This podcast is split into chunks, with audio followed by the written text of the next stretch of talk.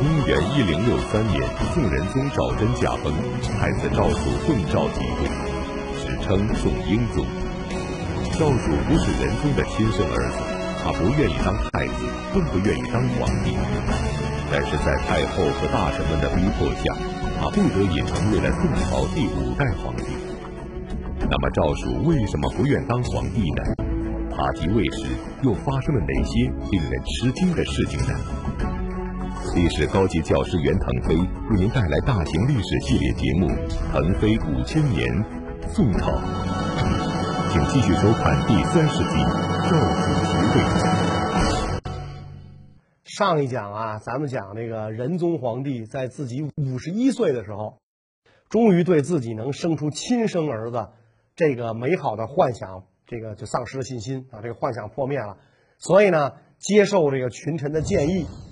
立这个蒲王允让之子宗实为皇太子，改名赵曙啊，准备呢让这个赵曙呢承继大统。时间过了三年啊，在这个公元一零六三年三月末的一天，仁宗皇帝有突发疾病，这个御医虽然全力抢救，但是呢，仁宗皇帝再也没有看到第二天的太阳，崩于寝宫福宁殿。所以，在这个临死的时候，留下遗诏，说我死之后，由皇太子赵曙承继大统，继皇帝位，然后这个闭目长逝啊。曹皇后一看，仁宗皇帝去世，也是充满了这个悲伤和恐惧，伏在这个仁宗皇帝尸身上放声痛哭啊。但是，毕竟曹皇后将门之女。平生这个大风大浪啊，见得多了，包括这个庆历宿卫之乱这样的这个大难都经历过，早就练出这种遇事不慌的这种本领，不是说像一般这个这个后妃那样啊，只会这哇哇大哭。曹皇后这个时候心里想的更是这个大宋朝的江山社稷，皇帝刚刚驾崩，万一有奸人作乱。居心叵测，发动宫廷政变的话，那么祖宗的江山就会赋予别人，对不起大秦皇帝生前的嘱托。更严重的是呢，自己本人，包括这个呃皇太子，可能都有性命之忧，不能让那个有觊觎皇位野心的人知道这个皇帝去世的消息。当时这个内侍啊，准备出宫报丧嘛。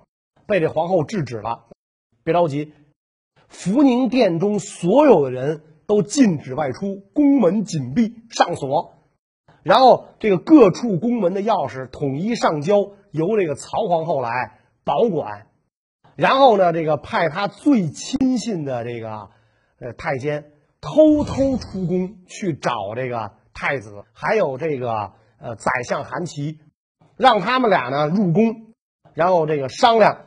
这个就赵曙继位的事儿，到了黎明时分，皇太子赵曙和这个这个这个宰相韩琦赶到了这个福宁殿。赵曙是个孝顺的孩子，仁宗皇帝虽然不是自己的这个亲生父亲啊，但是毕竟呢，这叫这个叫爹也叫了几年。一看这个仁宗皇帝冷冰冰的躺在那儿，一动不动，所以这个赵曙开始掉眼泪。这个时候。曹皇后呢说：“这个大秦皇帝已经归天了，这个先帝有遗诏，命这个皇太子赵曙继皇帝位。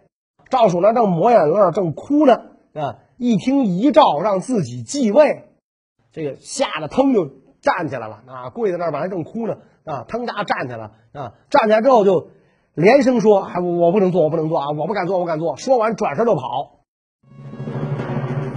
赵曙原名赵宗实，自幼入宫，被选立为太子。如今仁宗皇帝驾崩，他理应继承皇位，治理天下。可是面对仁宗皇帝的遗诏，他为什么要跑呢？这里面有什么隐情呢？为什么这个赵曙他不愿意做皇帝，是吧？这挺逗的。如果这个皇帝能够公开竞选、公开招聘的话，这个职位，估计全国人都跑去应聘，这太让人这个眼红心动了。为了这个皇位，咱们讲啊，这个亲生父子可以反目，手足兄弟可以相残，母子可以失和。结果到这个赵蜀这儿，没人跟他争，没人跟他抢，是吧？先皇一命，四海归心，这位置就是您的了，是吧？爷您赶紧坐上去吧。结果他愣不愿意去，我不能做，我不敢做，往外跑。为什么？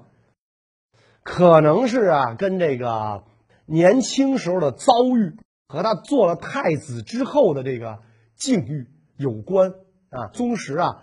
他不是仁宗皇帝亲生，这个蒲王赵允让之子。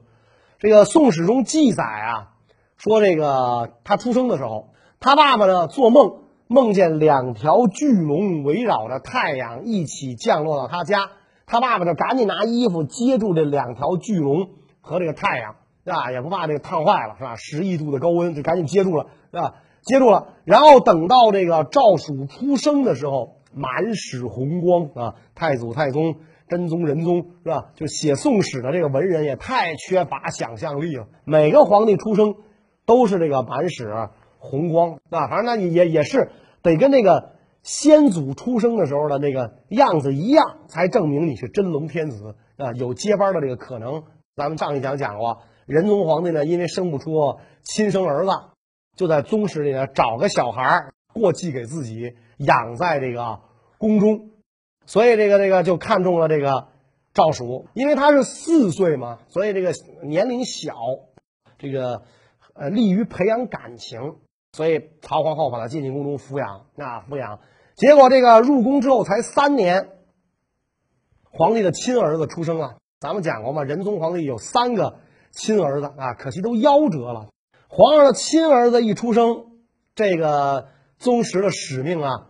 就完成了啊！他就变成一个多余的人啊，没有用了，所以就给退回到这个蒲王府。他爸爸蒲王一看这个儿子回来，又高兴又郁闷。高兴好理解啊，毕竟那个亲儿子又回到自己身边了。要不然的话，儿子以后要真做了皇帝，自个儿的当爹的还整天得下跪，这总算是真回到自己身边了。高兴，郁闷的也是，咱爷俩不愧是父子。命都一样，小时候入宫，给这个这个皇帝当养子，等人有了亲儿子，咱爷俩就被铲回来了，咱也就甭想这个这个这个做皇帝了，咱咱爷俩没这个命，踏踏实实过咱的日子，做个太平王爷也就行了。这个史籍上记载啊，这个赵曙这个人啊，当时还叫赵宗实啊，天资浑厚，为人又极其孝顺，敏而好学。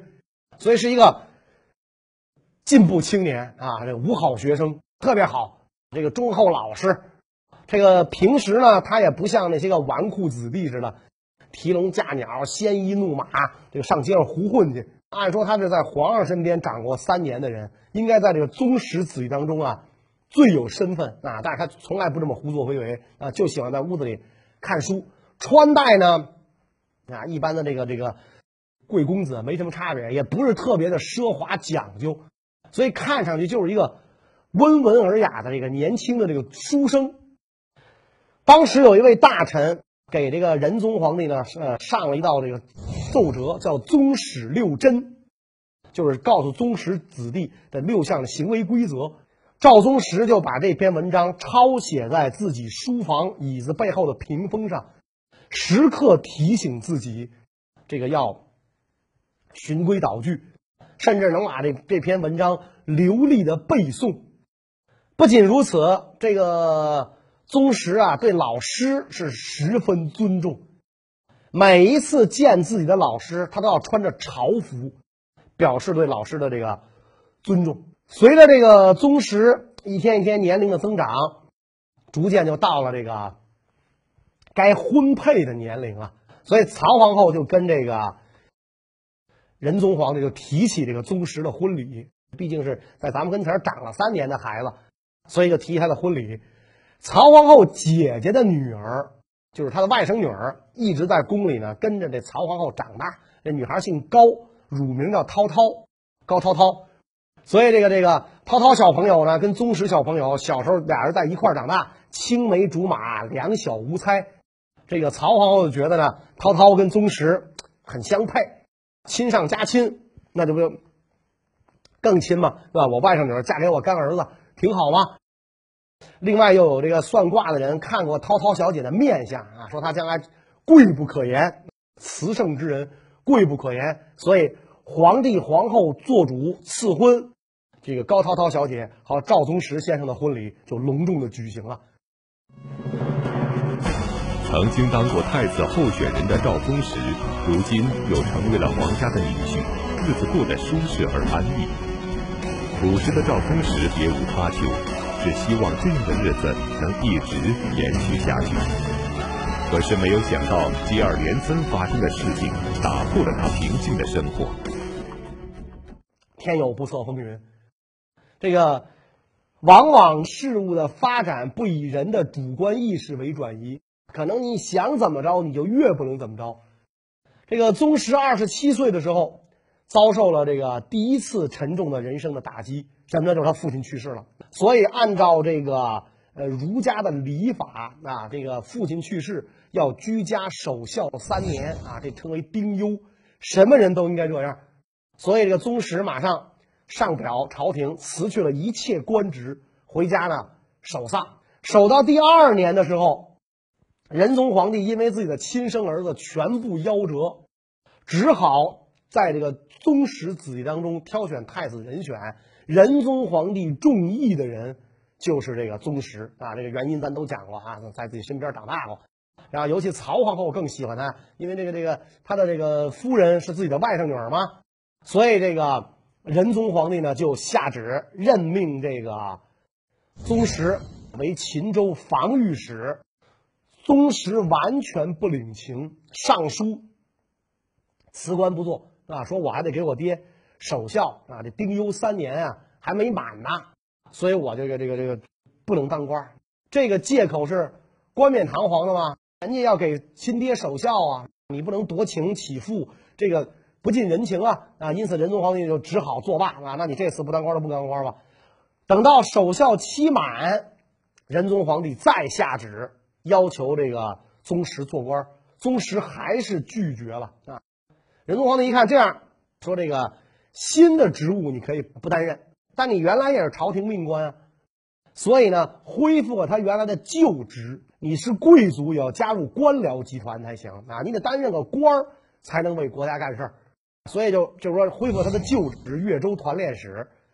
宗实这边没法推脱了。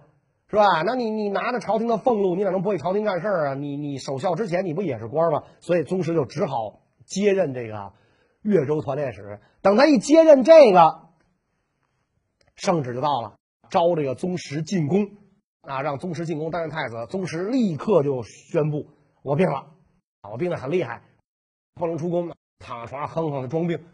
他这点小伎俩，你想仁宗能看不穿吗？是吧？仁宗年轻时候没少玩这个。所以仁宗皇帝就派安国公到宗实的府上去传旨，说这个跟这安国公讲，说宗实可以不必起来，他不是病了吗？他这个不能开开大门在厅堂里接，可以在卧室里接，在卧室里他起不来，他躺床上接没问题。所以这个安国公带着圣旨就来到这个宗实府上传旨，宗实一看那到这份上了，那圣旨都传到家里来了。再推脱也就不近人情了，只好这个起床，冠带整齐，领旨谢恩，跟着安国公就进了宫，所以就在这东宫就开始做太子。圣命难违，赵宗实无奈之下进宫做了太子，但是皇宫中的一切都使他胆战心惊，寝食难安。太子为什么这么难当？赵宗实在宫中都遇到了哪些事情呢？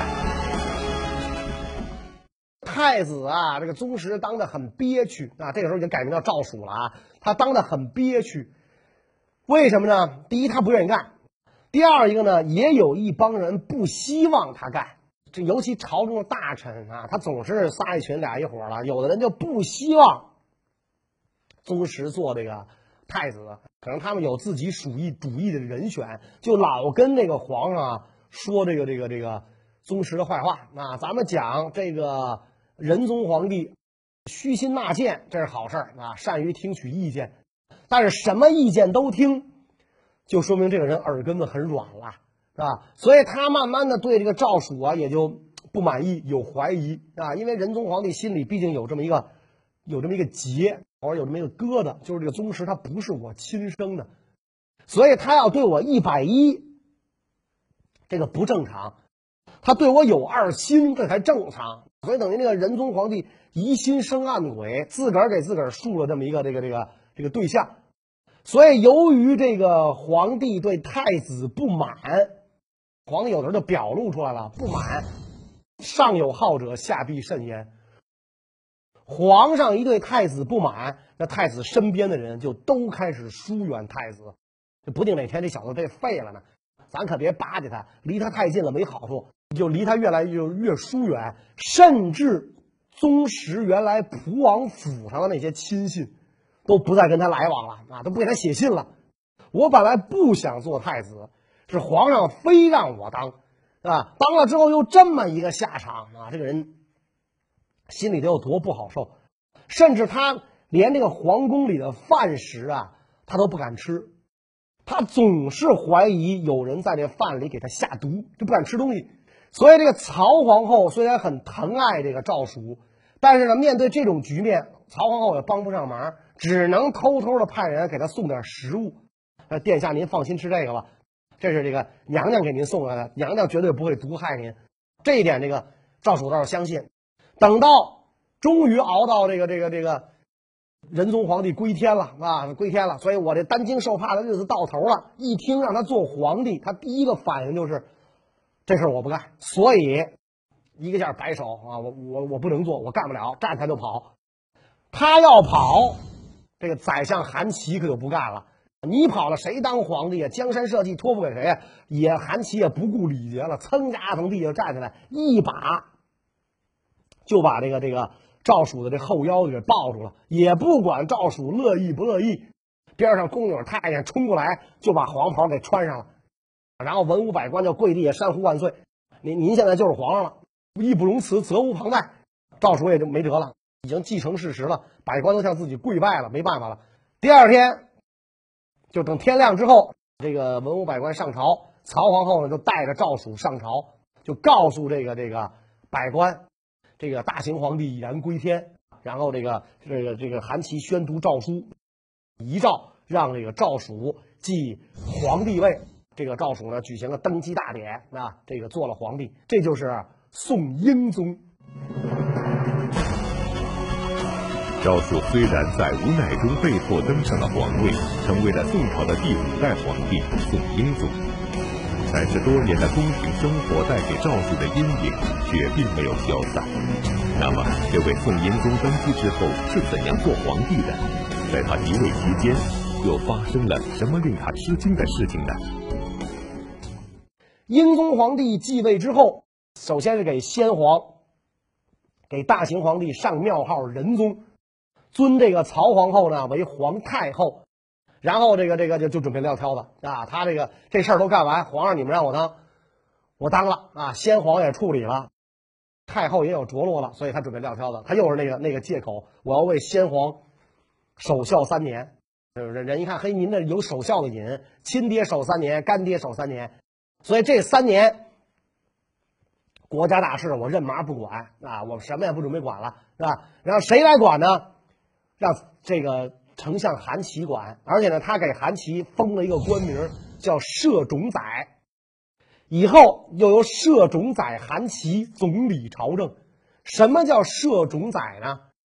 种宰是西周时候的官名，就是太宰啊，就是管理国家的大事。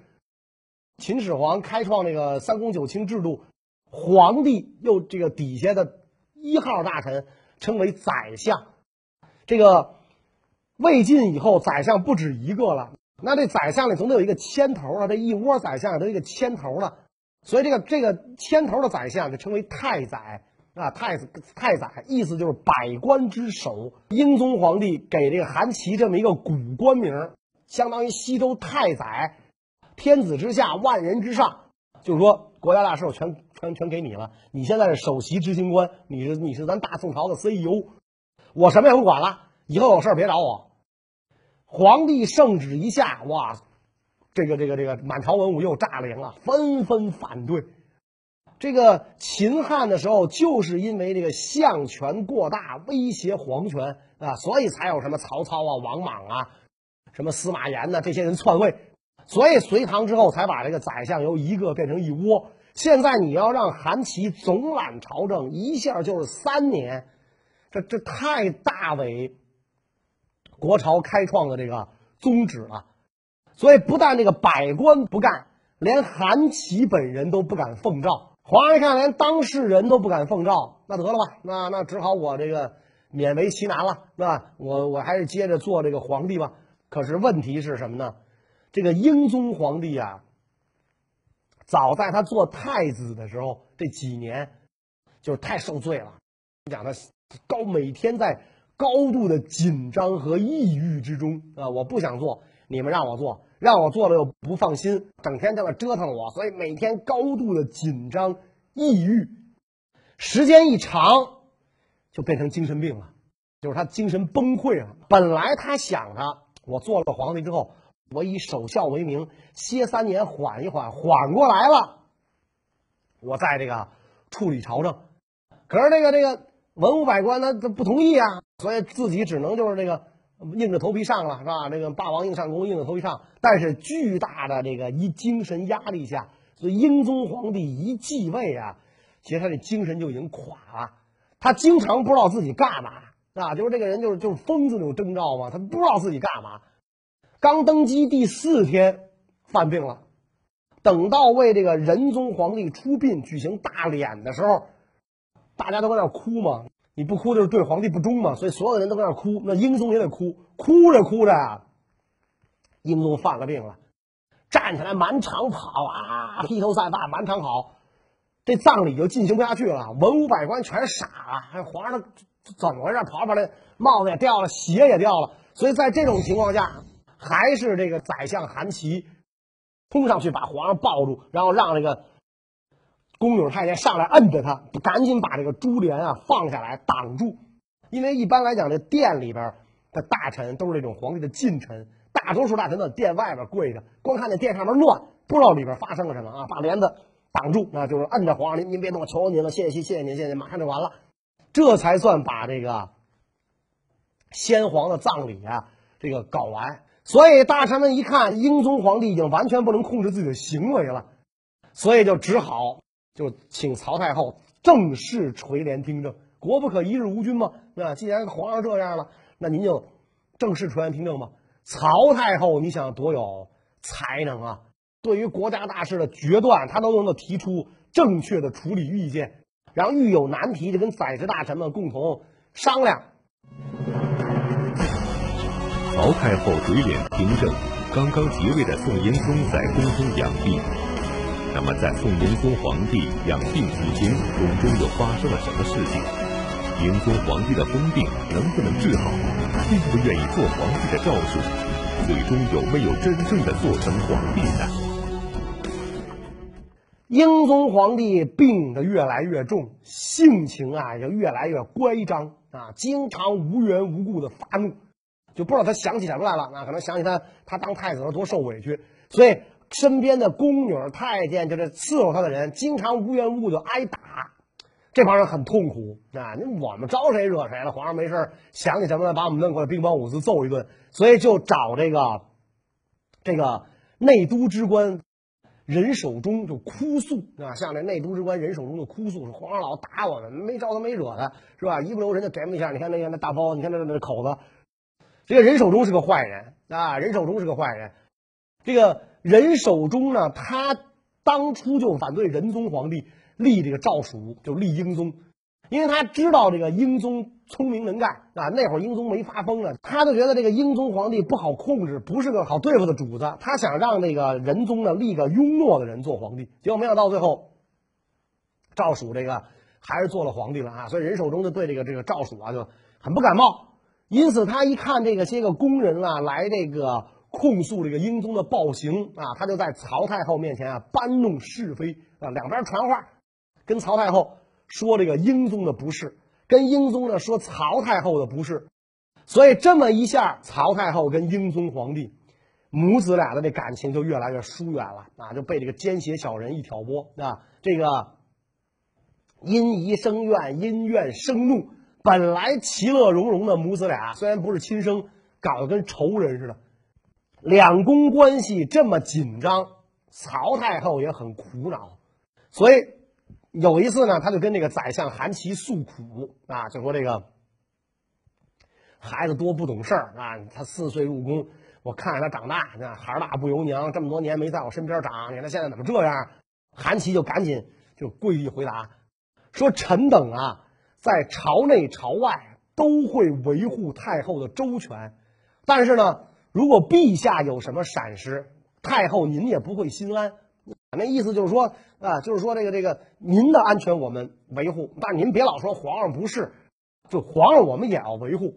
所以太后一听就不高兴了，说你这话什么意思啊？我不都跟你唠叨唠叨吗？这话什么意思？说我当然会用心的这个照管陛下啊。所以韩琦又说说，如果太后您用心的照管陛下啊，那么其他人呢也就都会用心的照管。那意思就是说呢，就是让这个太后啊，就不要再说皇上了，不是了，他是一国之君。然后这个其他大臣也就纷纷跟那个太后面前解劝啊，说皇上不是有病吗？啊，是别跟个病人一般计较啊。希望您看在这个祖宗江山的份上，忍辱负重。然后欧阳修也在边上劝，跟这个太后讲说，现在太后身居后宫。您身居后宫，我们这帮人不过就是一帮读书人罢了。如果没有先皇的遗命，天下谁肯听从诏令？就说咱们这个英宗皇帝，咱是抛不掉的啊，甩不掉的啊。他封归封，你甩不掉他，因为他是先皇遗命让他继位。要没有他，没人肯听咱们娘们的啊。哎，太后听到这儿，觉得是，就是这个水大漫不过桥去，那就这个意思啊。大臣就劝他，您千万别想着把皇上给废了。反过来，大臣们还得劝这个皇上：天下无不是的父母，就是母亲做的不对，儿子也不能反对，只能规劝。更何况太后是那么慈爱的人呢？说你不要这个听信这个奸邪小人挑拨啊！调查那王八蛋说的，哎不要信这个奸邪小人挑拨。所以两宫的关系稍微有所缓和，两宫的关系有所缓和之后，慢慢慢慢慢慢的。英宗皇帝的病啊，也就有点起色了啊，越来越好，越来越好，好到可以亲政上朝了。这个时候，大臣们就纷纷劝这个太后：“您该撤帘归政了。这皇上能亲政了，这该皇上执政了，您家走吧，是吧？这个回宫养老去吧。”可是，请神容易送神难。当初你们叫我垂帘听政，现在让我放就放啊。所以这个。让曹太后撤帘归政，大臣们啊还真下了不少功夫。那那么这个曹太后到底这个撤帘了没有？啊，怎么撤的帘？这个英宗皇帝亲政之后又如何？那么这些问题呢？我们下一讲再讲。谢谢大家。